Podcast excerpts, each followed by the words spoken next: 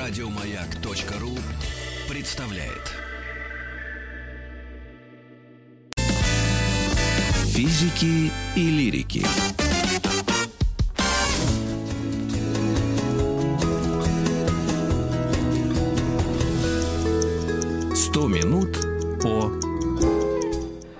О сталинских высотках. И сегодня мы продолжаем наш и ваш рассказ, наш экскурс а, в это время и в историю строительства этих прекрасных зданий. У нас сегодня в гостях Елизавета Лихачева, директор музея архитектуры. Елизавета, здравствуйте. Добрый день. И мы э, вас просили сегодня рассказать о двух высотках. Это гостиница «Ленинградская» и жилой дом на Кудринской площади. Вот с какой вы хотите начать? Э, вам Ну, давайте... На, Ой, Елизавета, давайте, а можно сразу у меня уточняющий вопрос? Отпусти, Александр, меня зовут Елизавета. Здрасте. Здрасте, а, здрасте. А, как бы история нет? их строительства сама по себе достаточно интересна, алло, алло. потому что в 1947 году, когда было принято решение об их строительстве, это был подарок Советского Союза городу Москве, которым могли там дословные цитаты из постановления а, подарок всем советским людям, да, то есть э, довольно mm-hmm. показательная была история. А, у них очень сильно поменялись э, первоначальные назначения, потому что должно было быть две министерских высотки, остальные должны быть жилыми. В результате получилось немножко не так. Ну, в частности, гостиница «Ленинградская» стала гостиницей. То есть они проектировались и строились одновременно. Это вообще беспрецедентный случай в истории архитектуры, когда Елизавета, а можно принят... уточняющий вопрос? Здравствуйте, здравствуйте. Да. Алло, алло. Здрасте, здрасте, здрасте. Да, вот э, гостиница Ленинградская, да, спасибо вам, кстати, за книги, которые нам тогда подарили, огромное да, спасибо. Да, очень хорошие. А, Спасибо. Гостиница Ленинградская, это то, что мы... Гостиница Украина она была, да, вот это? Нет, нет, она нет, же? нет, нет, нет. Нет. Гостиница Ленинградская стоит на площади трех вокзалов, рядом со станцией метро Комсомольская. Гостиница Совсем. Украина а, все, все, все. стоит в начале Кутузовского понял, проспекта. Все, извините, а, и уточнение нет. получил, спасибо. Ничего страшного. И, соответственно, появилось две гостиницы, причем, скажем, Украина была крупнейшей гостиницей в Европе на тот момент, на тысячу номеров. И вообще, надо сказать, отдать честно э, дань советским архитекторам э, и вообще технологии строительства, потому что любое большое строительство – это всегда э, драйвер, который помогает вытащить какие-то технологичные, высокотехнологичные производства. И в случае с высотками это, таким, таким драйвером стало строительство, собственно, проектирование строительства высоток. И еще раз повторюсь, это была уникальная история, когда они проектировались и строились одновременно. То есть проект, э, ну, как обычно, проект, потом он утверждается, потом э, начинается стадия там, предстроительных, подготовительных работ, только потом строительство. А здесь все происходило одновременно, именно поэтому назначения многих высоток поменялись, и поменялись они достаточно, ну, в частности, в гостинице Украины должна, до, до, гостиница Украины должна была стать жилой полностью, не гостиничным комплексом, а mm-hmm. высотка на э, Комсомольской площади должна была стать а, а, офисно-административным центром и в конечном итоге превратилась в гостиницу, что, кстати, абсолютно логично, поскольку на тот момент это был крупнейший транспортный узел в городе. Три вокзала, несколько трамвайных линий, несколько линий электричек, то есть э, там, в том числе и проходящие по Карачерскому путепроводу. То есть таким образом мы с вами получили такой достаточно большой а, комплекс, и логично, что там появляется большая крупная гостиница. И эта Елизавет, гостиница... ну вот да. такой вопрос. Мы вчера просто э, из, изучали э, высотку на Красных Воротах, и угу. Ленинградская реально очень близко от нее. Вот как они э, вот это рассчитали или просчитали, или, или как на самом деле, э, На самом деле э, высотки стоят с учетом э, конкретной видовой точки. Они, э, эта видовая точка находится на Воробьевых горах на Ленинских горах перед зданием Московского университета. То есть вот с этой видовой точки, когда вы там стоите на этой смотровой площадке, вам не кажется, что они стоят рядом. То есть а, э, вот высотки ставились с определенным, конечно, под определенным ракурсом, и они должны были визуально вот с этой точки образовывать такое кольцо вокруг Москвы. А с точки зрения архитектуры, зачем это было нужно? Затем, что городу нужны были новые высотные доминанты.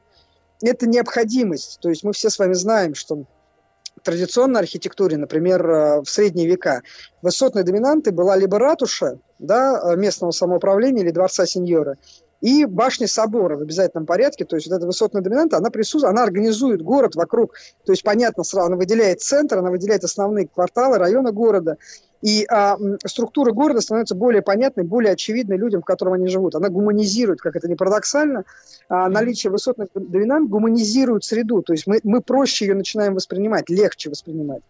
В этом отношении, там, скажем, Нью-Йорк, а, город абсолютно дегуманизирован, потому что там все доминанты а, на Манхэттене, да, а, Манхэттен состоит из высотных доминант. И там а, как раз архитектор работает от обратного, когда, например, Райт строил центр Гугенхайма а, на границе Центрального парка, он его, наоборот, сделал невысоким, и тем самым подчеркнул его значение. То есть э, он сработал как бы в негатив. На контрасте, да. На контрасте, да, совершенно верно. То же самое и здесь. То есть высотки ставились с учетом определенного ракурса. Вот эта видовая точка на Варвеевых горах, когда вы там стоите, они э, удивительно гармонично расположены, да, и вы как бы четко это понимаете. А кто же это а, замыслил это... такое? Неужели сам это... Сталин?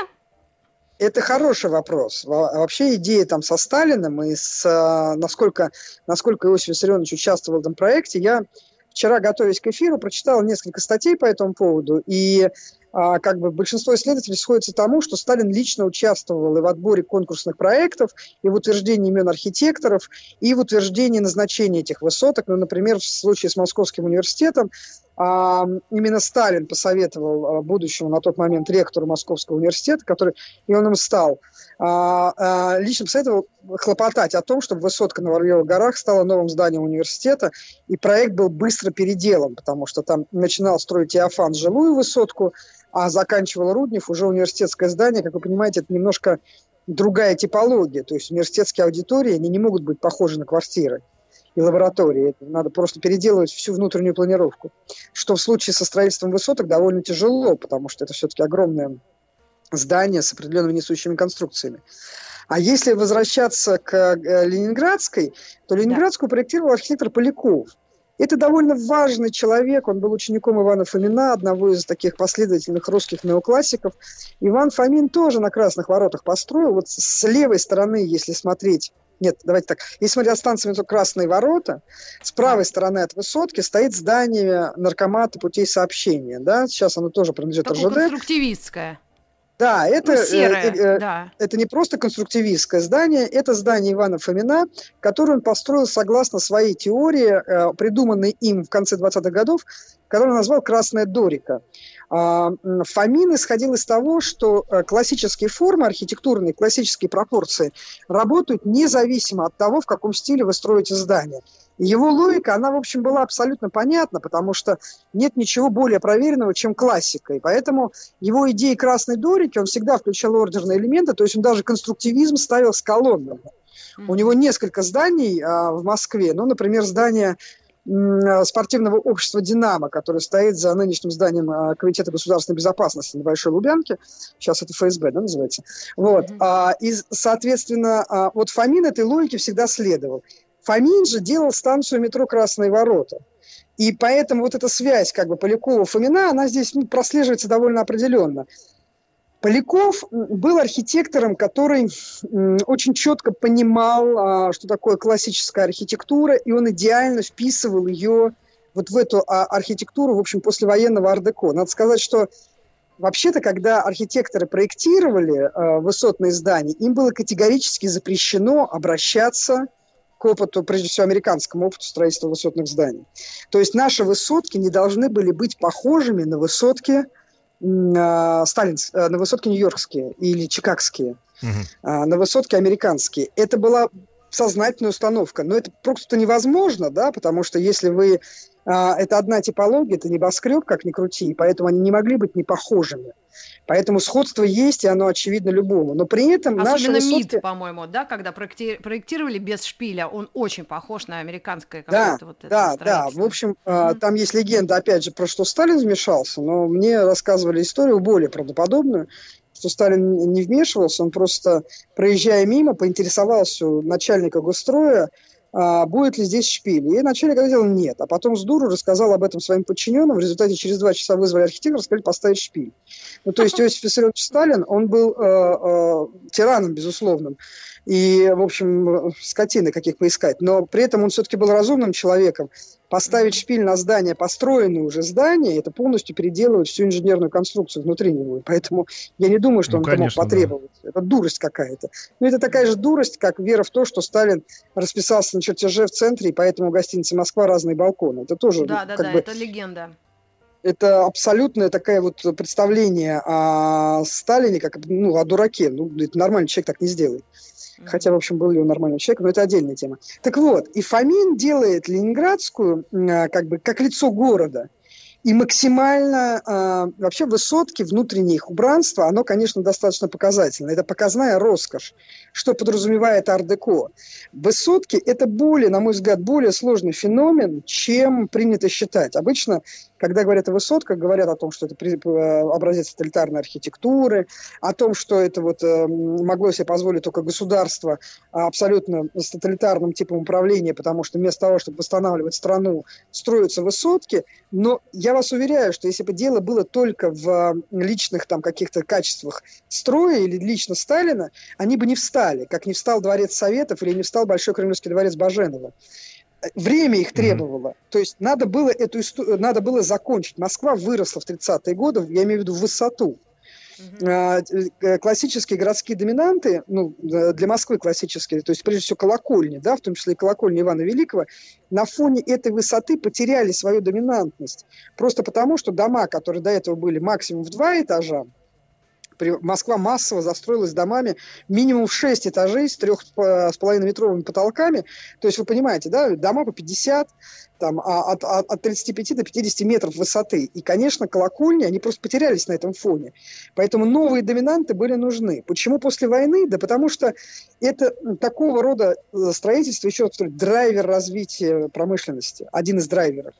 Было создано специальное управление, подключились э, люди, которые разрабатывали и строили дворец советов.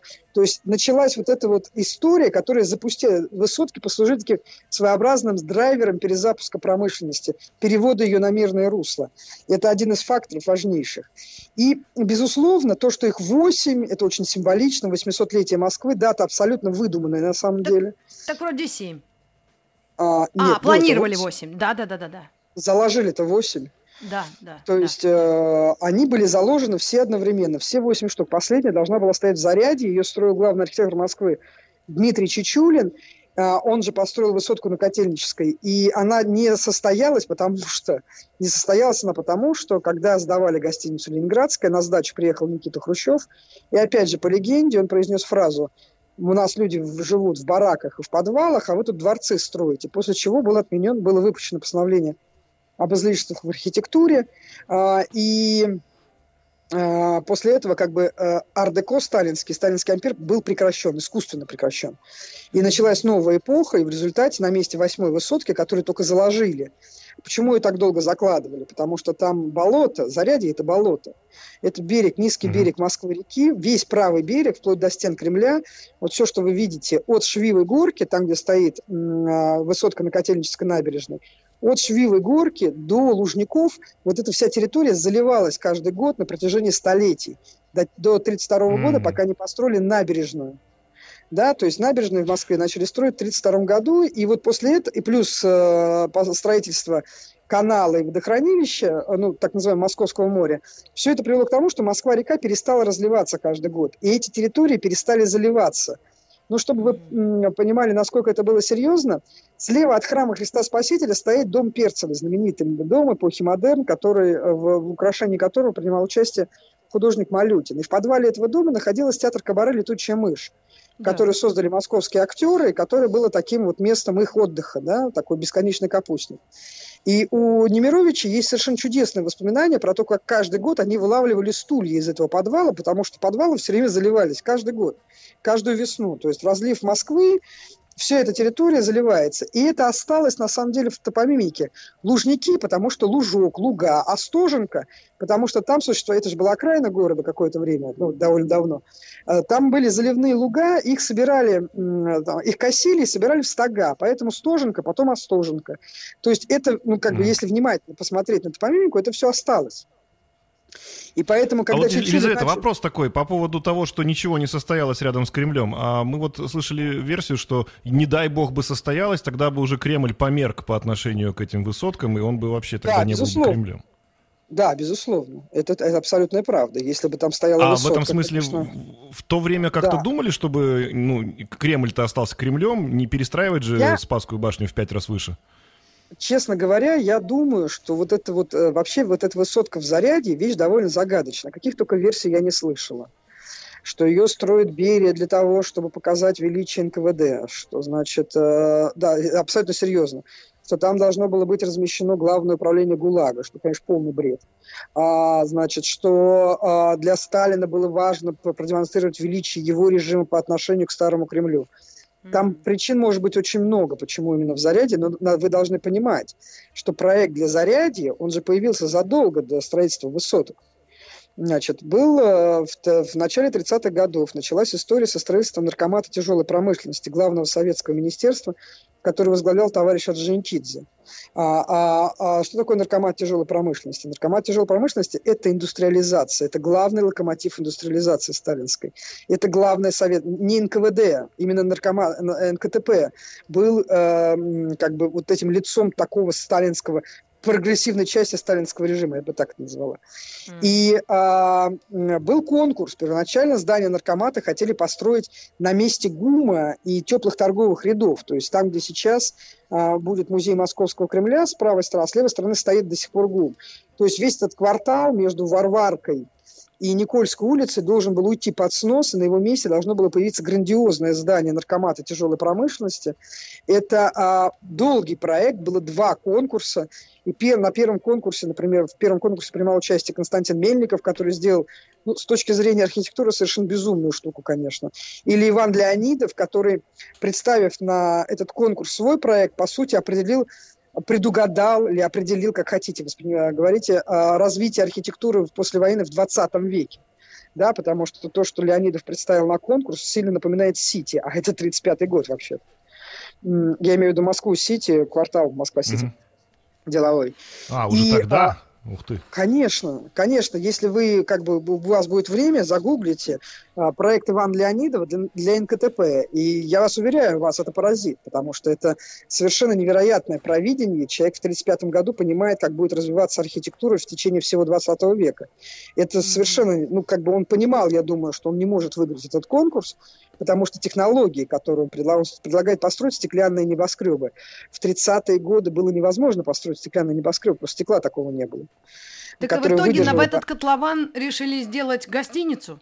Вот Сейчас. То, что вот, э, да? Я, я просто возвращаю, а то мы не успеем. Да, хорошо. Возвращаясь угу. к высотке на Ленинградской площади, э, гостиница Ленинградская, а, площадь треха, как она, Да нет, Елизавета, я просто, чтобы вы да. закончили свой интереснейший рассказ, то, что а, не построили высотку, и, и на этом котловане... Да. И дальше, в 1937 году было принято решение переместить ее в Зарядье. И, собственно говоря, место под высотку Зарядье было определено в 30-е годы. И на этом mm-hmm. ровно самом месте, уже без конкурса, хотя говорят, что там было, каждое ведомство проводило свои закрытые конкурсы на, на высотке, но эти материалы не опубликованы, их никто не видел уже очень давно. Вот на этом месте Чичулин проектирует Министерство тяжелой промышленности, которое должно было стать восьмой московской высоткой, строительство которой было остановлено благодаря визиту Никиты Сергеевича Хрущева в гостиницу «Ленинградская» и появлению постановления об излишествах в архитектуре. И уже позже, в конце 60-х годов, там была построена гостиница «Россия», от которой, кстати, вообще ничего не осталось, кроме фотографий. Да, Соответственно... А, а вот, кстати, нет, про излишество, Елизавета, я сейчас смотрю просто да. на гостиницу «Ленинградская», вы мне простите, я просто такой человек, я там практически никогда не был. А вот я сейчас увеличил крупно вот эту ее макушку, вот вопрос. Там э, я вижу, что там окна есть, э, какой-то совершенно маленькие, такие как бойницы. Там вообще кто-то живет? Да, Это там Хилтон гостиница тебе. была очень комфортна. Более mm-hmm. того, гостиница очень здорово помогла городу во время фестиваля. Это была гостиница для почетных гостей города. Она была только что построена. Mm-hmm. Она, она имела шикарное, совершенно невероятной красоты убранство. а, то есть люстры, мрамор на стенах, зеркала, ковры, бронза позолоченная. Ковры какие там внутри. Ковры, И да. вот в самой и маленькой верхней башенке тоже есть какой-то, видимо, супер номер, да? Сейчас я так понимаю, какой-то, видимо, А, дорогой. Сейчас не знаю, честно говоря, но это легко выяснить. Можно связаться с гостиницей. Они говорят, сейчас пускают э, на экскурсию людей. То есть это такой западноевропейский опыт, когда ательеры показывают номера гостиниц своих, и как бы понимая, все понимают, что это такой способ рекламы бесплатный на самом деле. Но возвращаясь э, к гостинице Ленинградская, там, если говорить о внутренней планировке, ну, это шикарность, она гостиница первого класса. Причем а, эта гостиница имела люкс номера, она имела ординарные номера. И это было неожиданно, ну, необычно для советской гостиницы, потому что а, подразделение по классу номеров а, для нового строительства был, там был Гранд Отель, который впоследствии превратится в гостиницу Москва, там были люксы. А, значит, а, и были люксы в, в Украине, в гостинице Украины я сейчас имею в виду. А так, в принципе, Мгм. для массового гостиничного строительства люксы были не очень популярны. То есть все номера имели одну категорию. Впоследствии, может быть, их переделывали, перестраивали. Гостиница Ленинградская прошла реконструкцию в 90-е годы. И поэтому то, что там сейчас, честно говоря, я там не была с момента реконструкции ни разу. Мне один раз довелось быть там до реконструкции. Она имела такой достаточно обшарпанный вид, как и много из того, что мы... А когда была полностью, в каком году, это 90-е? а, реконструкция была в конце 90-х, да. В конце 90 Потому что у меня подруга была администратором, по-моему, на одном из этажей или как-то так. И вот э, всяких иностранных э, артистов в конце 90-х э, туда селили. Но там был колхоз такой еще советский. Но Да, не да, вот Хилтон-Хилтон. Вот не как сейчас на, в Украине. Ну, сейчас Хилтон там убрались, наверное, да. и- Да, видимо. Перестелили они ковры, и теперь порядок, то же самое. Привели, привели, э, как бы понимаете, это эти сталинские гостиницы, мне очень жалко гостиницу Москва, потому что она, конечно, Очень. могла бы с Они ее снесли. Да, короне. да, да. Они ее сделали А, новоделом. А, как бы э, в этом отношении вот сталинские гостиницы Украина и Ленинградская, они пользуются спросом прежде всего иностранцев, потому что, конечно, вот этот сталинский шик послевоенный, он весьма привлекателен не только в нашей стране, он привлекателен везде. То есть арт-деко один из самых популярных архитектурных стилей в принципе.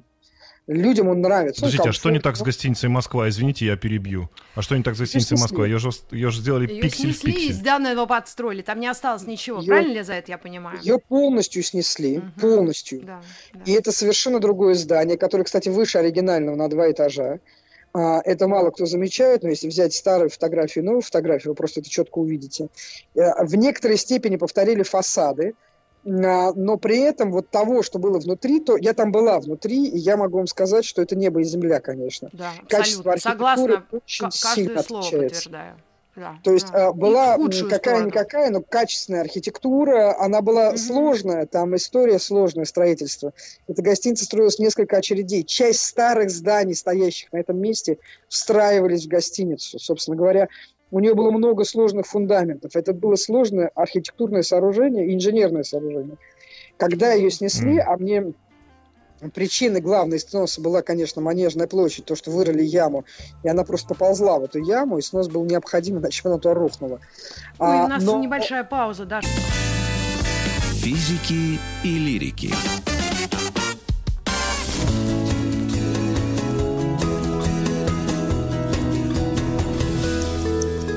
Сто минут по О сталинских высотках. Э, Елизавета Лихачева, директор музея архитектуры у нас в эфире, в гостях, и мы остановились на... на ну, закончим про На- гостиницу Жилой Ленинград- дом. Ленинградскую. Давайте на Кудринскую поедем уже. Мы что-то так долго Давайте, сидим на- на Ленинградской. давайте поедем на Кудринскую, да, потому что Кудринская, значит, Кудринскую проектирует Михаил Васильевич Посохин, человек, э, один из самых э, таких популярных советских архитекторов второй половины 20 века, А, автор Нового Арбата, автор здания мэрии, которое бывшее здание СЭФ, а, автор, Мгм. в том числе и высотки на Кудринской площади, человек, а, работавший со своим постоянным соавтором, пока тут не умер, Ашотом Мдаянцем, и вот они вдвоем проектируют высотку, жилую высотку на Кудринской площади.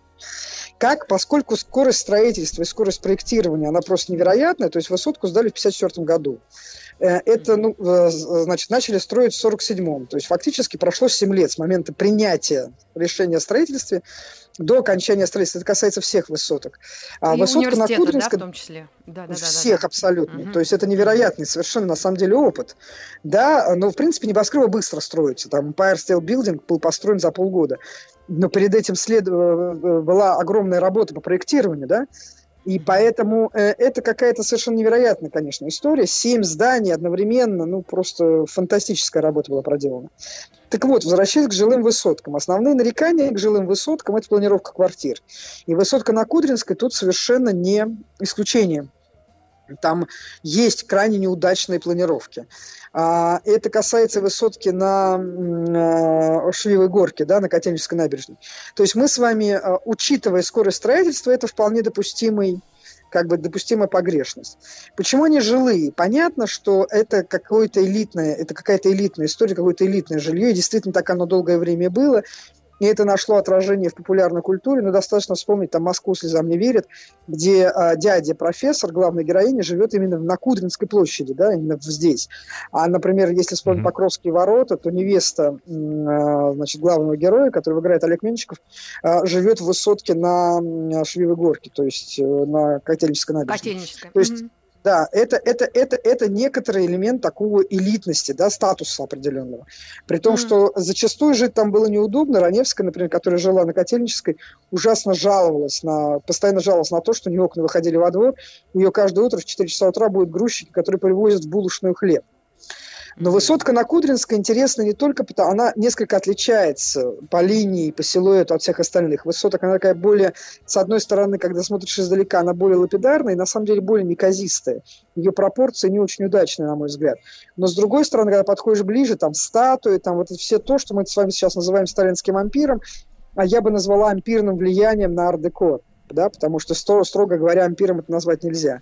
Но самое главное, под высотку на Кудринской был залит стилобат – он был возведен, и в этом стилобате были размещены всякого рода... Что такое стилобат? Ну, Надо расшифровать нашим слушателям. Стилобат – это основание, грубо говоря, это фундамент, который выходит за пределы Земли. Вот когда вы смотрите на здание, вы обычно фундамента не видите, потому что он под землей. Если фундамент над землей приподнят, и, и залита ровная площадка, это и есть стилобат. Ну, самый известный в Москве стилобат – это стилобат библиотеки Ленина, на котором сидит Достоевский. Да, он да, сидит... да, там, то есть какие-то вот, как ступени, да, вот, да какие-то да, ярусы. Это обычно, обычно стилобат, это слово, древне, ну, как бы идет из древнегреческой архитектуры, он нужен для того, чтобы выровнять площадку. Греки фундаменты не копали, они выравнивали площадку, четко ее обозначали ступенями. И это название, оно идет из ордерной архитектуры. Вот этот стилобат, как бы он был у, почти у всех высоток, но где-то он спрятан, да, как он спрятан у Московского университета, он спрятан у Высотки на Ленинградской, а где-то проявлен. Вот у на Кудринской проявлен. И это то, что отличает ее от э, остальных высоток. Это первый момент. И этот стилобат по Сохину с Даянцем использовали как место, где размещались всякого рода коммерческие учреждения. Можно сказать, что достаточно сказать, что универмаг, который долгое время находился на первом этаже высотки, был самым большим в Москве там работало больше 150 человек персонала. Считала, что это как бы самый большой универмаг, универмаг на площади Восстания. То есть идея, да, элитарности, но при этом мы э, в, на первом этаже делаем как бы самый большой универмаг в городе, который для всех, не только для жителей этого дома, очевидно, потому что даже если бы жители этого дома все одновременно ходили в магазины и проводили бы там целыми днями а, все свое время, все равно они бы не загрузили его в достаточной степени, чтобы оправдать строительство такого большого магазина. И в конечном итоге вот это вот сочетание как бы общественного-приватного, это очень характерно для высотного строительства, да, то есть все высотки, они так или иначе связаны с некой общественной функцией. У них нету э, строго приватной, строго закрытой территории. Алло? Алло, алло. Да-да-да, у нас ушел, да, звук в какой-то момент. При, при, Строго приватной связь, да. э, территории. А, но вот да, на Котельнической есть... я вчера была, там они поставили везде шлагбаумы, но внутри во дворе можно еще пройтись, и они обновили парк, там восхитительные липы, они прямо улучшили там внутри э, э Ну, я могу сказать, шлагбаумы – это просто беда. Страна заборов да, да. и страна шлагбаумов – это просто беда, я думаю, что мы это переживем. Это просто этап, mm-hmm. который мы должны пережить. Я как человек, э, который родился и вырос в Москве в конце 80 80-х я прекрасно помню, как можно было от Тверской дойти до Арбата, ни разу не выйдя на улицу. Да, да, потому что дворам. сейчас все перегородили. Заборы и, а, шлагбаумы. Невозможно. Просто по дворам пройтись, и mm-hmm. это, конечно, ужасно раздражает. А что касается э, как бы вот этой общественной территории, вот эта логика да, развития, ну, высотка на, высотке на э, Котельнической, там кинотеатр, как а. известно. Да, на Кудринской большой магазин и был ресторан. А высотка университета, понятно, там помимо, там, кстати, помимо общежитий, в высотном корпусе, собственно, университетские аудитории, а в боковых корпусах общежития и университетские квартиры, то есть те квартиры, которые давались профессорам. Да, преподавателям. То есть э, там две гостиницы, а офисные здания. То есть все, вся логика, она как бы а направлена на то, часть? что высотки там театр. Не являются. Да, да есть театры, да. есть, и, там, не знаю, здание МИДа, это, которое, кстати, первоначально не было зданием МИДа, оно стало им последствием. Да, и э, как бы его изменили, оно очень удачно встало, потому что ну, все-таки у нас МИД, главное направление нашей внешнеполитической деятельности, это Запад, не Восток. И оно стоит в начале западной дороги из Москвы. Ну, то есть там много всяких разных таких вот тонких нюансов, и когда мы с вами... Высотка на Кудринской, это самое мало обсуждено. Обычно, когда говорят о высотке, говорят об университете, mm-hmm говорят о Ленинградской, говорят о, иногда об Украине, говорят о МИДе, все вспоминают эту дурацкую историю mm-hmm. с шатром и так далее. А о Кудринской говорят мало. Ну, там две причины. Первое, что она действительно, с точки зрения, на мой взгляд, архитектуры, она спроектирована хуже всех, в том плане, что она просто ну, не очень выразительная. На фоне своих сестер шести, да, она, конечно, теряется. А да, во-вторых, меньше украшений.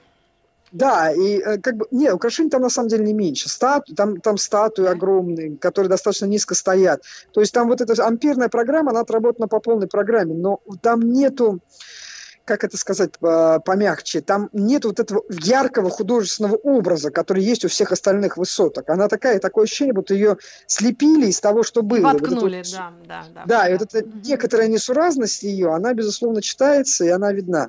Нет как на Соколе, скажу я. Как на Соколе, то же самое. Ну, Сокол это вообще отдельная история. Это проект компании Донстрой конца 90-х годов, и это чистое безумие, конечно.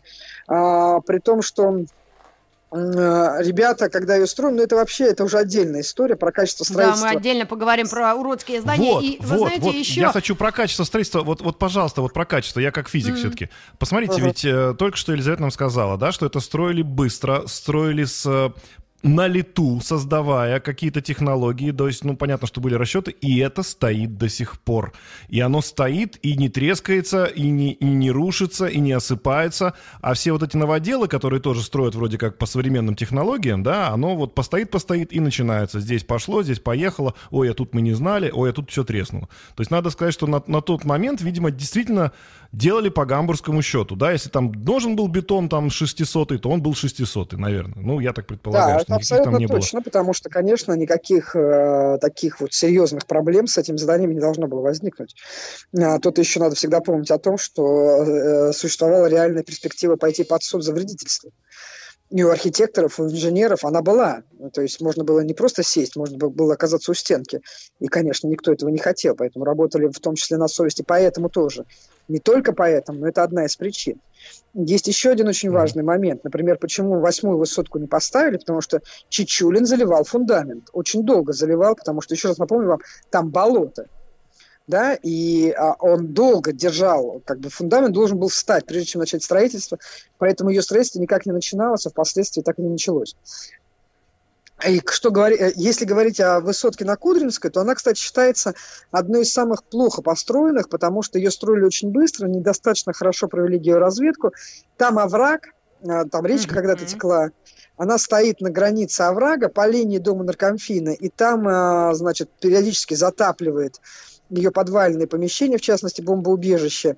И а, вот вопросы качества высотки на Кудринской, они есть, но там скорее не качество строительства, а, а ошибки при проектировании и месторасположении. То есть ее надо было ближе двигать к проспекту, э, в смысле, к Садовому кольцу. Ну, да, я думаю, потом бы... все это исправила э, ошибка рядом с Новинским пассажем, всяких там, там ну, Новинский пассаж, каша. кстати, строил сын э, Михаила Васильевича Чичулин? Пасохина, Михаил Михайлович А, Пасохин. Угу, угу. А, ну и как он, значит, нормально? И, и, и, э, он, конечно, жутковатый, да. Я там, э, там есть одно кафе, в котором я люблю сиживать, и э, однажды меня спросили, Лиза, зачем ты сюда ходишь? А, ты же терпеть не можешь это здание. Говорю, ну, а, и вы ответили как Эйфель, да? Вы ответили а? как Эйфель, как, когда ну, про Эйфель... Пасан ответил, когда он сходил на Эйфелеву башню, это единственное да, место, да. откуда его не видно. Я точно, говорю, я отсюда точно. смотрю на дом наркомфина, я не смотрю на здание, я смотрю а на дом вот наркомфина. Это, это очень, очень интересный вопрос, Елизавета. Вот смотрите, вот эти э, здания, да, которые есть, эти высотки, они, по сути, естественно, составляют некую уже архитектурное начало Москвы. Значит да. ли это, что, чтобы...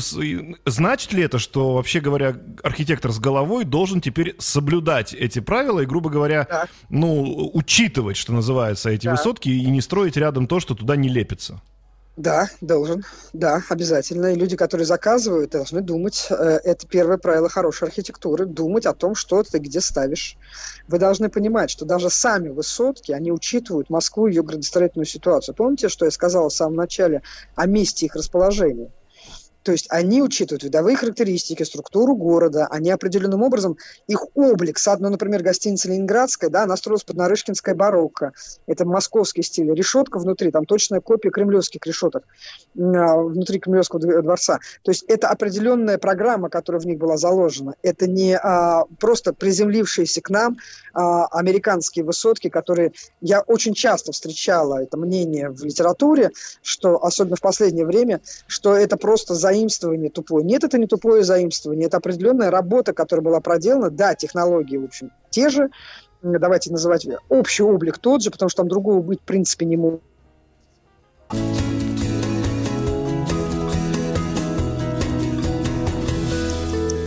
Сто минут по о сталинских высотках. О сталинских высотках. Лихачева на да. гостях. Да. И э, чтобы завершить меня, о, у меня вопрос. Кудринской. Давайте да. что-то вот да, мы... они, хорошее о ней скажем. Вы знаете, вот мне кажется, в современном а, вот, облике столицы все-таки чуть-чуть исправили светом внешний вид этой высотки, потому что вечером она даже как-то красивее, чем днем. Ну, свет вообще важен архитектурный. Это как бы сейчас на архитектурных факультетах даже профессия есть такая, режиссер архитектуры, ну, режиссер света городского. А, это очень важно. Их вообще почистили сейчас некоторое да, время помыли. назад. Вернули им, что называется, истинный цвет, и они, конечно, и в том числе и высотка на Кудринской, стали выглядеть, выглядеть гораздо выигрышнее, потому что до этого они а, отчасти воспринимались как такие зиккураты. В 90-е годы, я помню, они были мрачными, серыми, света в городе было мало, у нас вообще света не очень много по сравнению там, с Флоренцией, например. И, а, конечно, они такие были мрачноватые. Сейчас их как бы привели в порядок, почистили. Они гораздо лучше выглядят, в том числе и высотка на Кудринской. Я не говорю, что она плохая. Я просто считаю, что среди прочих она самая неудачная. Mm-hmm. А вот у меня ну такой и... вопрос. Смотрите, да. у нас частенько бывает в Москве все начинается, да, угу. а потом, ну, мы видим это во многих городах, вот такие типовые кинотеатры разъехались по всей стране, да. Угу, вот угу. почему этого не произошло, например, с высотками? Или произошло, просто мы невнимательны?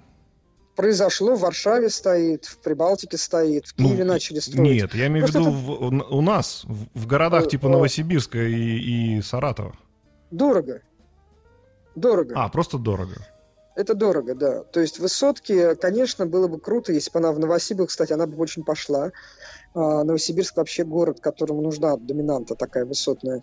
А, она бы, безусловно, пошла там Екатеринбургу, и в конечном итоге Екатеринбург свои новые доминанты получил. А, но, как мне кажется, главная причина в том, что не везде это просто технически возможно. В случае с Сибирью там особые грунты, там надо очень аккуратно и внимательно к этому относиться, потому что очень холодная зима и очень жаркая. Вот сейчас я сегодня смотрел прогноз погоды, в Новосибирске сегодня 31 градус по Цельсию. Да, да, да. Это невероятно. А в Латвии, вы говорите, или куда-то туда в Прибалтику уехала такая одна, да? Да, уехала высотка, да, одна. То есть, э, а мне кажется, там? что поскольку эта архитектура, она все-таки в том числе прежде всего говорящая, да, то есть она программная, это не просто здание, которое строится, это программная архитектура, она сама по себе служит определенным месседжем, который считывается и достаточно легко считывается.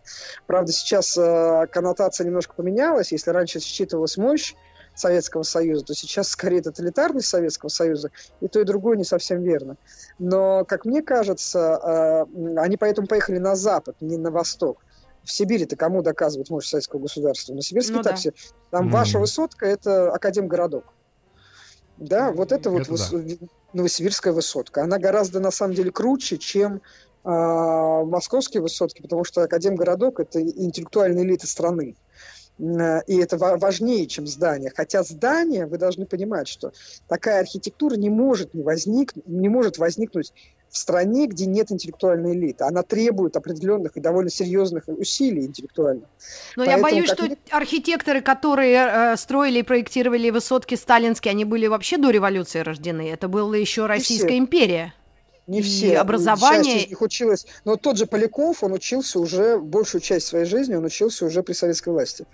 А, ага. Пасохин абсолютно советский архитектор. А Чичулин абсолютно советский архитектор. То есть они учились уже при советской власти, они не учились... Э, они родились просто 1906-х, там, 7-х, вот таких годах. Они учились, соответственно, шестой да. год, 10 лет революции. Да, да, да, да. да, да. А дальше образование-то мы получаем не в 10 лет профессионально, а там начиная да, с 20 да. приблизительно. Они все учились в Хутемасе или в Академии художеств, но уже при советской власти. То есть это были ну, советские ну, Можно сказать, что не при тоталитарном режиме или не при, не знаю, ну, ну назовите как угодно его, да, вертикальном, э, вертикали власти, такие здания э, невозможны. Алло, еще раз, простите, ради бога.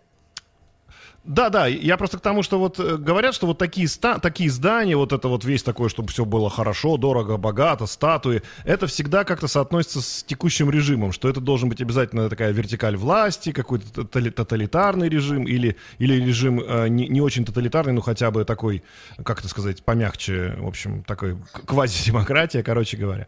И в демократических типа странах, ну, условно, в Швеции такого появиться не может. Вопрос. Это Швеции просто не нужно. А что, как насчет тогда Америки?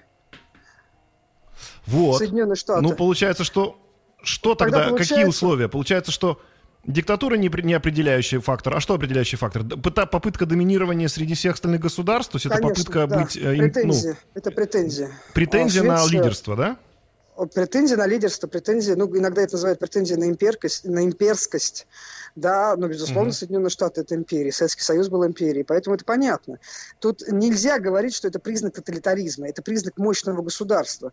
Но если взять классическое определение тоталитаризма, то тоталитаризм – это государство, которое превалирует над всеми отраслями человеческой деятельности, да, над всеми, там, а, не, все для государства, ничего против государства, как сказал Муссолини. Но а, тут вопрос состоит в том, что если мы говорим о формальных признаках, если вы возьмете а, строительство высотных в США и в Советском Союзе, вы вдруг поймете, что между ними гораздо больше сходства, чем различия. Да? И говорить mm-hmm. о том, что высотки это признак тоталитарного государства, ну, мягко говоря, неверно.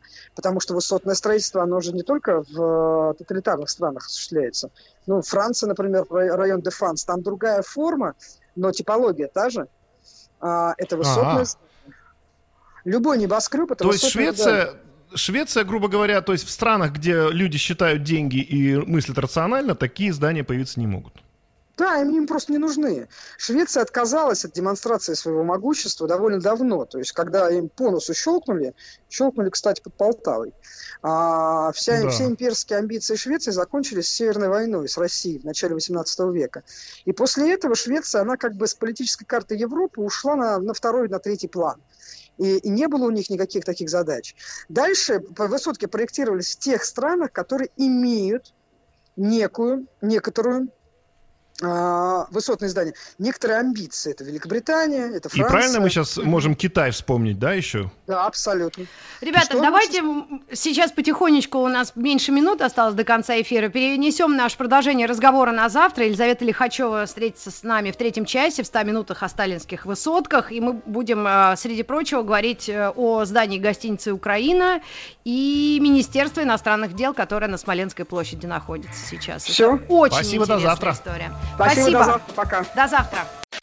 Еще больше подкастов на радиомаяк.ру